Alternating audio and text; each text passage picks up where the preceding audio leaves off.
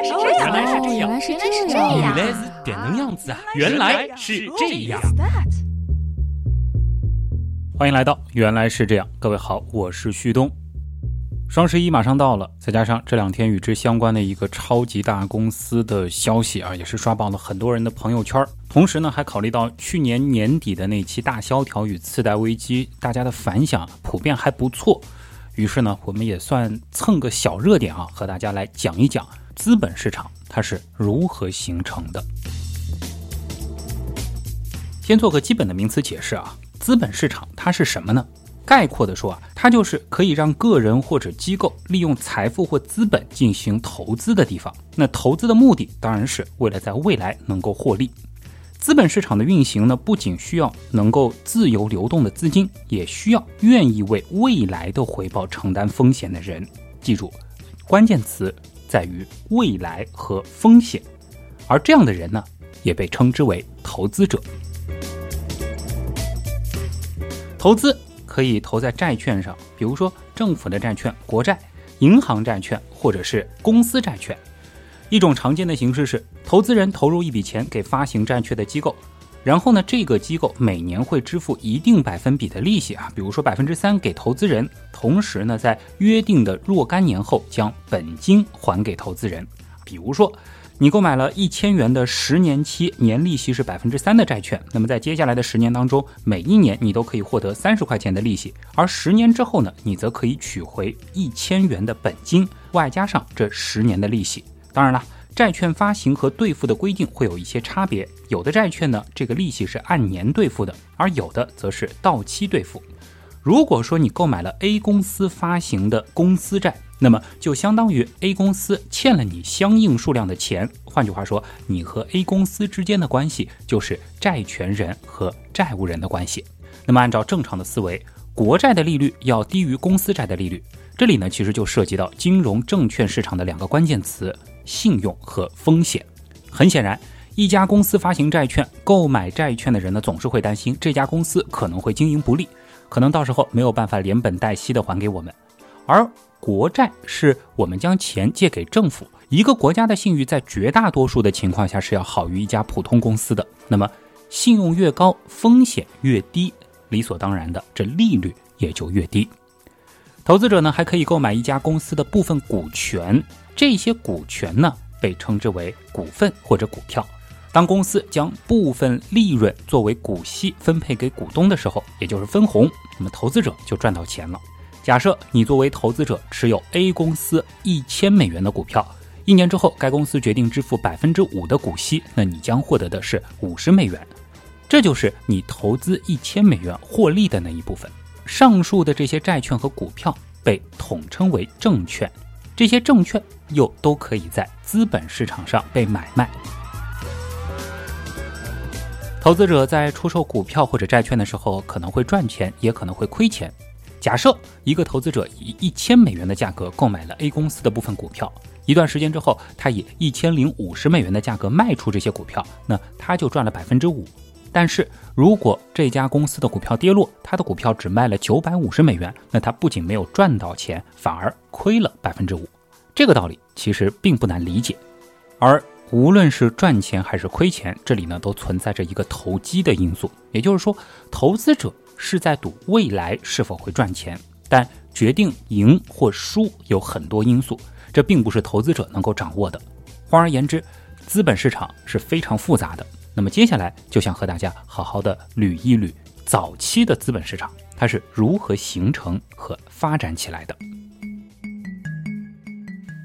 首先，资本市场需要资金，也就是钱。钱是一种可以用来交换物品或任何有价值东西的媒介，也被称为货币。那么在古代，人们使用一些方便携带、带有度量标记、为大家所公认的物品作为钱。目前已知最早的硬币可以追溯到大约两千六百年前的古吕底亚王国，如今这里是土耳其的一部分。圆形币面上的印记标注着每个硬币的重量值，卖家和买家呢以此为依据来进行交易。由于交易的便利性，硬币在世界上的绝大多数地区都出现过。而今天，每个国家都只使用由国家中央银行发行和控制的统一货币。在古罗马的时候，政府出资给一些人去做某些工作，比如说收税或者是建造教堂。这些代国家收税的商人为了收税，与政府呢是签订了有利可图的契约，组织了类似于现代股份公司的税行。一般百姓啊都可以投资加入，并且分担风险。这可以说是投资一个公司的早期形式。在十四世纪，意大利的很多城邦，这里要说明，当时的很多城邦其实是类似于小型的独立国家，他们呢是成为了重要的贸易都市。商人开始想要去遥远的地方进行跨国、跨地区的贸易，但是长途跋涉必然意味着需要很大的一笔钱，而且要冒着亏本的风险。于是呢，商人就想出了一个主意：任何人都可以出一部分钱给外出经商的人。商人如果赚到了钱，那么大家就一起分。这不仅仅是为商人的远途旅行筹集了资金，关键的是分散了风险，使得更多的商船能够前往遥远的中东地区进行贸易。那假如说有只船不幸沉没了，那么损失将由那些出钱的人所共同分担。我们可以设想一种相反的情况，比如说某一个家族完全是靠自己的钱来造船和远航，那么万一出现意外，这只船沉了，船上的货物也没了，那么这个家族的损失将是非常之巨大，甚至可能因此倾家荡产。那么在这样的背景之下，部分所有权和共享风险回报的想法便出现了。信贷行为和债券也由此出现。什么是信贷呢？所谓的信贷，就是一方向另一方借钱，借钱方承诺在还钱的时候加上利息，利息是付给债主的，因为他让借钱人使用这笔钱。那债主凭什么收这个利息呢？前面其实也说到，债主呢，他要承担这笔钱无法被偿还的风险。要理解资本市场。其实你需要对利息的定义有一个清晰的认识。这里呢，引用英国经济学家威廉·佩蒂他下的一个十分简洁和清晰的表述：利息是暂时放弃货币的使用权而应获得的报酬。在如今的资本市场当中，信用评级让投资者能够判断一个公司是否具备偿还信贷的能力，而常见的直接写在纸上的借条也可以被看作是早期的债券。接下来呢，我们再来看一个例子：一个人购买了一万美元的债券，到期的时候呢，他会得到本金和利息。在到期之前，他碰巧需要现金，那么他就要把债券以比原价更低或者是更高的金额转售给其他人。无论转售价是高还是低，第二个买方呢，他都拥有了原始债券的所有权。换句话说，人们可以转让债券的所有权，也就是说，投资者。可以持有债券，也可以把一些债券出售给其他的人，让新买家在将来收回债券的本金和利息。具体来说，如果一个放债人借给威尼斯商人一千里拉，并且拟定协议，规定商人在未来的二十二个月里每月向放债人支付五十里拉，这就是所谓的分期还款，连本带息呢，共计需要支付一千一百里拉。但是十三个月之后，放债人资金紧张了，他等不及在九个月之后再收回剩余的四百五十里拉。那么在当天的资本市场当中，另一个放债人或者银行呢，就可能会以折扣价啊，比如说四百二十里拉来购买这些未来的付款。第一个放债人借出一千里拉，并且拿回了一千零七十里拉，这里呢就包含了商人付的六百五十里拉，加上新放债人付的四百二十里拉，那他获得的利润是七十里拉。而第二个放债人支付了四百二十里拉，在未来呢，他可以收到四百五十里拉，对于他来说，利润是三十里拉。要注意，无论放债人怎么换，商人借到的本金和付出的本息都是不变的。甚至极端一点，张三向你借了一千块，并且答应一年之后呢还你一千一百块。写下借条之后啊，你可以直接拿着这张借条去找李四，和李四说。哎，你的钱闲着也是闲着。我认识这个张三很久了，那从他一直以来的消费记录可以看出，这个人呢几乎不可能不连本带息的还钱。要不你把这张借条收了，我赚个三十块钱的辛苦钱。这李四一想啊，这主意不错，便答应了。收到了一千零三十块钱的你呢，又遇到了想要借钱的王五，于是呢，你又如法炮制。抽了本金百分之三的利息之后，把借条转给了赵六。哎，如此循环，凭着最开始一千块钱的本金，理论上你可以在很短的时间内获得数倍甚至数十、数百倍于你本金的回报，只要你的朋友足够多，你的数据足够可信。关键的是，整个过程你的本金几乎没有风险。这个例子虽然有些极端，而且听起来也非常的简单粗暴，但这恰恰也是如今很多类似的公司基本的运行逻辑。事实上，最早的资本市场呢，就是由数以千计的这样的放债人、借款人、债券的买家和卖家所组成的。这些早期的交易啊，以债务为基础，使得众多市场参与者可以互相帮助，各得所需。这就是信贷资产可以流通的概念。而这个概念持续到今天，也就是现代资本市场的基本理论依据。随着贸易的拓展，新的商品和材料进入到欧洲，而售卖这些商品的市场呢，是集中在拥有大型商业集市的城市，比如说当时比利时的安特卫普和荷兰的阿姆斯特丹。资本市场呢，也就在这些城市当中发展了起来。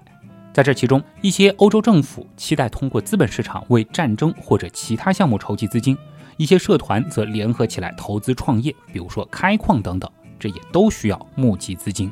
而股份公司的成立，使得资本市场又向前迈进了一步。因为股份公司可以作为单独的法律实体存在，所以根据法律，公司事务与拥有公司股份的人可以分开。与伙伴关系不同，股份公司的业务即使在一些股东去世之后呢，仍然可以继续运行。股东可以拥有公司的一部分股份而不参与他的业务，股东呢也可以将这些股份转售给其他人。如果说出现债务法律纠纷，责任由公司本身承担，股东呢不必承担。而成立于一六零二年的荷兰东印度公司就是最著名的股份制公司之一了。在大航海时代，航海冒险家从事着远洋贸易，同时呢也承受着海上旅行的各种风险。股份公司则为航海家提供了有效的组织结构来分散风险。在这个时期，可转让的股票往往能够带来正的股本回报。比如说，投资者对英国东印度公司的股权投资，股份公司呢通常以现金的形式支付股息，将远洋航行的盈余按股票份额的多少分配给公司股东。当公司的运营资本过低，以致对公司的存续产生决定性影响的时候，公司呢会以出售剩余存货的方式筹集股息，或者推迟股息的发放。从16世纪到17世纪，欧洲许多国家，包括英国、荷兰、丹麦、葡萄牙、法国、瑞典、奥地利，都各自成立了名为东印度公司的海上贸易公司。而其中呢，英国东印度公司是最早以股份公司这种形式成立的。1602年，荷兰东印度公司是紧随英国之后，也开始实行股份制。但与英国东印度公司只有几个大股东不同，在当时的荷兰，股票是为所有人准备的。无论是贵族富翁还是平民，甚至仆人，都可以成为股份制公司的股东。股票的公开发行使荷兰东印度公司迅速完成了远洋贸易的资金储备。荷兰东印度公司股票也成为了世界上第一只上市的股票，而世界上第一个正式的股票交易所——阿姆斯特丹证券交易所，也紧随其后，在一六零九年诞生。从性质上来说，投资。必然是有风险的。某种程度上，投资它就是一种赌博。当投资者投资一家公司，或者有意购买大宗商品，这其中呢包括原材料或者是农产品，并且打算今后进行交易的时候，他其实都在冒险。有的时候，人们对金钱的贪婪会将出价抬得越来越高。一个很明显的例子是出现在了十七世纪。一六三六年的荷兰郁金香投机事件是人类历史上有据可查的最早的泡沫经济案例。郁金香在十六世纪中叶从土耳其传到欧洲。一六三零年前后啊，荷兰种植者呢是培育出了一些新奇的郁金香品种。这些珍贵品种在当时呢是受到了崇尚浮华和奢侈的法国达官显贵的追捧，价格呢也变得越来越高。于是啊，一些投机商开始进入这个领域，大量囤积珍贵品种的郁金香球茎。以待价格上涨。那么，在人为的推动下，由这些花带来的狂热成为了一种流行。一六三六年，越来越多的平民也加入到了买卖郁金香的行列，所有品种的郁金香的价格都飞涨起来。在短短的一个多月，郁金香的价格就涨了十几倍，有的品种甚至达到了几十倍。荷兰人为此还发明了一种新的交易形式，所谓的期货。因为郁金香只在每年的四五月间开花，花期呢只有一个星期，郁金香球茎呢也只有在每年的花期之后，也就是六到九月才可以从土里取出。所以在进行交易的时候，人们并不是在市场进行实物交易，而是在合同上写上交易品种、价格以及来年交货的时间。这也就是现代期货的起源。在一六三六年到一六三七年的那个冬天，通过转手买卖郁金香球茎的合同，许多人在一天之内就可以获利十倍。这也就是为什么这种泡沫在当时可以吹得那么大。但是好景不长，郁金香泡沫呢？它也就只维持了一个冬天。球茎的价格在一六三七年二月突然崩溃，价格下跌的情况首先出现在了荷兰的西部城市哈勒姆，因为当时在那儿正爆发着鼠疫，人们拒绝参加例行的球茎拍卖活动。而这个事件呢，也让公众开始陷入恐慌，郁金香球茎的价格急剧下跌，泡沫的破裂也导致了无数参与者因此破产。言归正传，到了1773年，伦敦的新乔纳森咖啡馆更名为证券交易所，这也是最早的证券交易所之一。它主要交易的是一些证券和债券。然而，咖啡馆太小了，许多商务活动呢仍然在周边的街道和小巷进行。1801年，英国的经纪人正式修建了伦敦证券交易大楼。交易所呢刚开始只有550名成员，他们在那里开展业务。为刚刚起步的欧洲工业革命筹集资金。十九世纪初，拿破仑战争爆发之后，英国政府利用伦敦交易所是募集到了大量的战争经费。战争胜利之后，通过发行政府债券、公司债券以及矿山、运河股票，伦敦交易所又为英国的经济发展立下了汗马功劳。而随着英国的崛起，伦敦证券交易所逐渐成为世界金融中心，直到一九一四年第一次世界大战爆发。世界金融中心呢，才从伦敦移到了华尔街。资本市场在英国的北美殖民地也得到了充分发展，费城、波士顿和纽约等城市都拥有着繁荣的商业区，这也是北美早期资本市场的诞生地。美国独立战争之后，美国第一任财政部部长亚历山大·汉密尔顿是制定了一系列的财政政策，让美国经济因此迅速发展。一七九二年，一些经纪人在华尔街开了一家名为“唐提”的咖啡馆，作为固定的交易场所。而为了阻止骗子随意进入，他们设立了最低入场费，并且规定在内部交易的时候享有优先购买股票的特权。十八世纪九十年代后期，每天的上午和下午，经纪人呢都会在唐提咖啡馆举行拍卖会，出售股票和一些其他的证券。由于参加拍卖会的经纪人越来越多，小小的咖啡馆呢很快就无法容纳所有经纪人了。于是，在一八一七年，经纪人正式组建了纽约证券交易所。伴随着当时还非常年轻的美国的成长，美国的资本市场呢也面临着很多的起起落落。一七九八年，为了修建伊利运河，纽约市政府是第一次通过华尔街公开发行了债券。而交通工具的发展，则刺激着人们投资运河。之后呢，是铁路。而当投资者获利之后，他们的钱又促进了旅游和商业贸易的发展。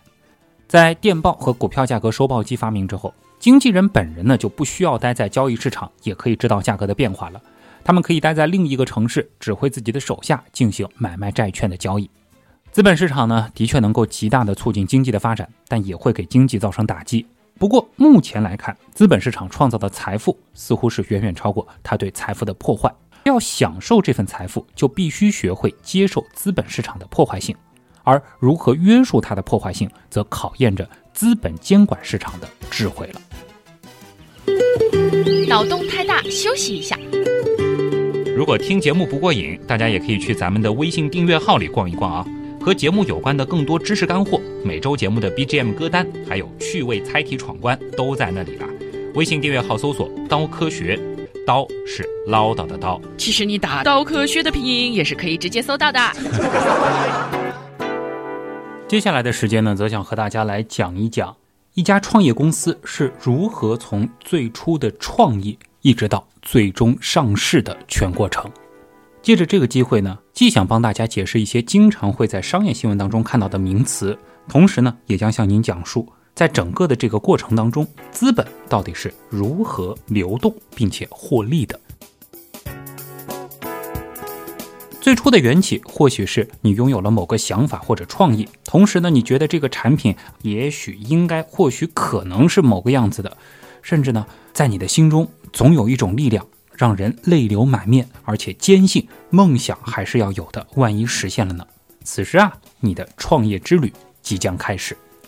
尽管这个时候你没有团队、没有产品、更没有用户，但你还是需要做一些最基本的事情，比如说注册公司、租赁场地。哪怕这个场地是在某个车库或者地下室，又或者是你家的豪宅当中，在创业的全过程当中，钱肯定不是万能的，因为你还需要一个好的团队和足够优秀的创意。但没有钱是万万不能的，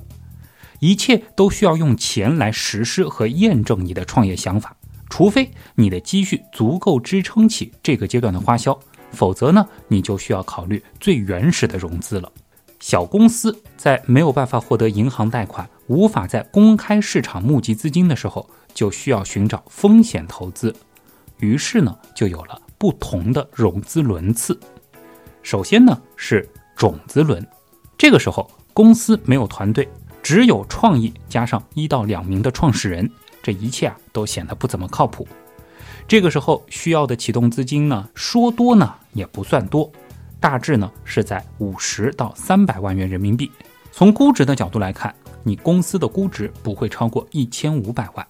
也许啊，金主或者叫投资者就是你爸妈，他们呢扔给你一笔钱，然后呢给你制定了一个亿的小目标。又或许投资者是对你充分信任的朋友。但总的来说，这两者其实都没有对收回回报抱有很大的希望。接下来。公司的产品和模式有了雏形，也基本建立了三到五人的团队，有了产品的小样或者一个精美的 PPT 以及初步的商业规划。与此同时，你还积累了一些核心用户。这个时候，你需要进行天使轮融资，融资的金额呢，大约在三百万到五百万元人民币，而公司的估值则在一千五百万到三千万人民币。风险投资的目的就是帮小公司做大，然后通过 IPO，也就是首次公开募股等方式获取投资回报。但在种子轮和天使轮的时候，你什么都还没有，基本上呢很难让一家投资机构给你掏钱。毕竟啊，这些投资机构往往是私人股权投资，风险投资的钱是从有限合伙人，也就是 LP 手中募集的。这些投资机构呢，它需要对钱的去处有交代，对钱的使用有预期。对未来的回报有考量，所以在这个时候的融资呢，基本都靠熟人啊。除了前面说到的你爸妈 （family）、你的朋友 （friends），运气好的时候还可能会遇到打引号的傻子 （fools）。之所以这里一定要加上英文，这来源于美国创业界将创业的第一笔资金来源称作是三 F，也就是 family、friends 和 fools。那么在打引号的傻子当中。最著名的可能就是有着硅谷教父之称的罗恩·康威了。而即使像这样教父级的明星天使投资人，其实呢也从来不预估自己的回报，因为实在没有办法预估。他们呢一般都是根据谁推荐的、谁跟着投这样的一些思路来进行投资。而这样下来，罗恩·康威投资的两百个公司就有了一个大概的存活率。当然，即使是两百分之一的概率所带来的回报。也完全能够冲抵，甚至远远超过其他一百九十九次失败的投资。这也是天使投资人的玩法。在天使轮之后呢，可能会有一个 Pre A 轮的投资，这是针对有一定规模和处于市场前列的公司，是 A 轮前的最后一轮，也叫夹层轮。这个时候呢，产品已经上线，但是呢，还没有太多的数据表现。需要融一笔钱来支撑团队继续验证，融资额呢在五百万到一千万人民币左右，公司的估值呢在三千万到五千万元人民币。到了 A 轮融资，这就需要完整的商业模式，加上业内领先了，基本产品模型已经跑通，有了完整详细的商业及盈利模式，同时呢在行业内拥有一定市场地位和口碑的项目，哪怕这个阶段。可能仍然是处在亏损的状态，而此时的融资额呢，在一千万到三千万元人民币，公司的估值则在五千万到一点五亿。到了 B 轮融资，这就是已经验证的模式加上业务拓展。经过一轮的所谓烧钱之后，项目呢已经有了较大的发展，商业模式和盈利模式都已经得到了很好的验证，有的已经开始盈利了。这个时候，融资人可能需要的是资金支持来推出新的业务，拓展新的领域，因此就适合说服上一轮风险投资机构跟投，或者寻找新的风投机构加入，又或者是吸引私募股权投资机构，也就是 PE 的加入。B 轮融资阶段的融资额是在六千五百万到两亿人民币之间，而这个时候公司的估值已经达到了三到六亿元。要进行 C 轮融资，那你则需要具备成熟项目加行业前三的地位。具体来说，商业模式已经验证成功，你需要通过资本上量来压倒对手，因为已经验证了规模化的赚钱能力，所以理论上这应该是最后一轮融资了。此时啊，除了可以进一步拓展新业务，也可以补全商业闭环，为你的上市打好基础。再接下来将是一家创业公司的荣耀时刻了，那就是准备 IPO。IPO 是创业过程当中风投首选的投资退出方式，也是能为风投带来最大回报的退出方式。那么，在创业公司 IPO 的时候，风投所拥有的股权可以在股票市场上溢价套现，从而获得最初投资额几倍甚至几十倍或者更高的回报。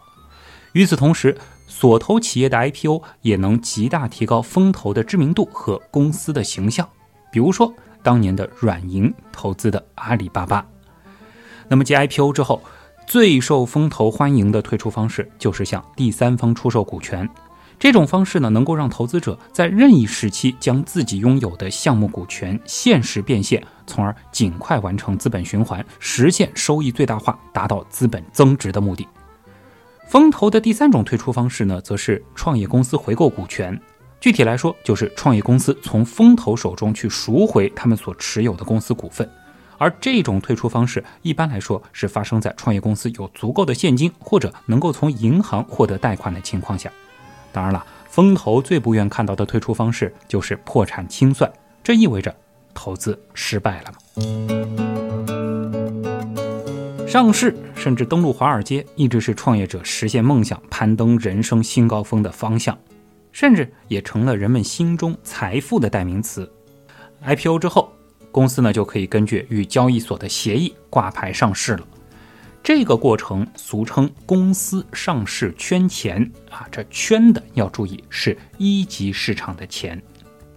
一级市场呢是指股票新发行还没有上市交易前的市场，是股票的初级市场，也就是发行市场。那么在这个市场上，投资者可以认购公司发行的股票。一些风险投资基金呢也大多在一级市场折腾，因为企业上市之后回报巨大。通过一级市场，发行人筹措到了公司所需资金，而投资人则购买了公司的股票，成为公司的股东。这个市场是不公开发行的，只针对特定对象进行资金募集。而一级市场和二级市场的区别之一呢，就是在一级市场，投资者是按照约定的固定统一的发行价购得股票；而在二级市场上购买股票的价格呢，则是随行就市，随着涨跌波动。当公司被看空或者被恶意做空之后，正式挂牌交易之后的首日开盘价，经常就会跌破发行价。而我们常说的二级市场，就是股票在 IPO 之后，在正规的交易所上市交易的市场，这是公开交易市场。这个市场是机构或者个人投资者在证券交易所进行股票转让，以投资者券商为主体对象的市场。那么在这个阶段，企业其实已经完成了圈钱。主要是投资者啊，俗称的有像是庄家、散户等等，相互之间在博弈，流动性呢非常强。有的呢是高抛低吸，有的呢是追涨杀跌。二级市场呢可以为金融商品的最初投资者提供资金的流动性，也就是说，在一级市场上买到初始股的投资商可以将初始股拿到二级市场上卖。当然了，上市公司的原有股东啊，一般来说呢是高管或者是一般的持股员工。在所持股票解除限制流通实现之后呢，也可以选择在一个合适的时机抛出部分股票进行套现，来改善自己的生活。二级市场的股价呢，则由供求关系而定。对于每笔股票交易，理论上呢，都必须有买方和卖方。而在一个很大的市场里啊，这样的要求通常来说是可以得到满足的。那这里的关键在于，如果一只股票的买家多于卖家，那股票价格就会上涨；相反，如果股票的卖家多于买家，价格呢就会立即下降。交易发生在买卖双方都能接受的价格上。那么从这一点上来看，实际进入股市的钱并没有在股市里耽搁，而是从买家的户头转到了卖家的账上。要注意。上市公司融资的钱来自于一级市场，与二级市场股价的涨跌没有直接关系，但二级市场的股价涨跌则会影响到公司手中股票的估值，尤其是当上市公司拿手中股票进行抵押借款，也就是质押或者向银行贷款的时候，那么当股价上涨的时候，上市公司自然会间接受益。投资有风险，入市需谨慎。因此呢，对于股票投资的风险，各位心中还是有数的。那前面讲述了从创业到上市的全过程，不知道是不是会有些朋友按耐不住心中的创业梦想，想要试一试了。这里呢，其实也想稍稍给大家泼一下冷水啊。从早期投资者的角度来说啊，一家初创企业能够从种子轮走到 A 轮，就代表着这家企业已经被资本市场化了。那相比之前是健康独立了很多。这种情况下，我们可以初步认为，这个创业者他取得了一定的成功。而中国创业者从种子期到 A 轮的成功率其实不到百分之十，以此算起，更只有不到一成的创业者可以最终成功 IPO 上市，实现他们所谓的财富梦想。要知道，通常来说，绝大多数能够迈出创业的第一步，并且在种子轮融到启动资金的创业者，无论是学历还是能力，往往已经是同龄人当中的佼佼者了。衷心的希望你会是这百分之十，甚至那百分之一的最终成功者。好了，原来是这样，就是这样。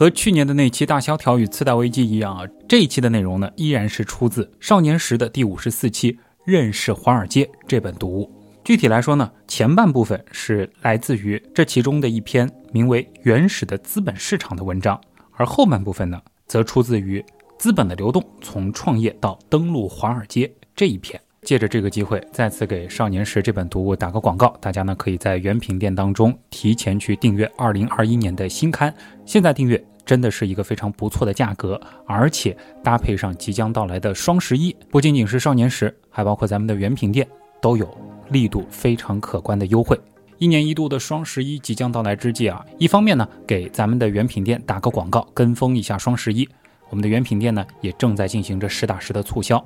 与此同时呢，也有许多热卖周边的新款上线了。而另一方面呢，其实也奉劝各位一定要理性消费，尤其是要谨慎采取超前消费的方式去获得那些本不应是你目前消费能力所能消费的产品。虽然说在如今这个年代，基于信用评级，你可以轻松借到的钱是远远超过过去人们的想象，但请记住。你能借到多少钱，并不意味着你实际拥有多少钱，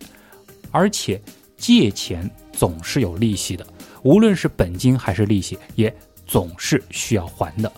另外，别忘了，越是容易借到的钱，其实往往意味着对方他承担着越高的风险，除非这个钱来自于你的亲友，否则的话，更高的风险也就意味着更高的利息。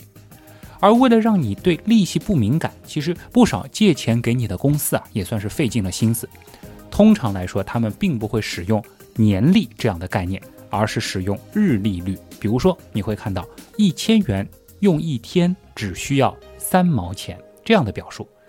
那把这样的表述转化成年利率，实际是多少呢？哎，其实你用小学的数学方法就可以算出来，达到百分之十一点五七。要知道。这个数字已经远远超出住房商业贷款的年利了。总而言之，无论是消费、投资还是创业，都请量力而行，尤其是仔细的评估一下你对风险的承受能力。当然了，双十一之际，如果你的消费能力足够的话，也欢迎你通过在原品店买买买的方式支持和帮助我们原来是这样的发展。好了，本周的节目就是这样，欢迎大家在微信订阅号搜索“刀科学唠叨的刀”，这是获取原来是这样官方通知的首选平台。那么在这个订阅号当中呢，也可以非常方便的找到我们原品店的入口，那就是点一下周边这个按钮。同时，也欢迎大家在 QQ 群搜索“原样刀友会”，加入我们的官方粉丝群。最后，再次感谢通过所有方式支持和帮助我们的朋友。原来是这样的发展，真的离不开大家。我是旭东，咱们下周接着聊。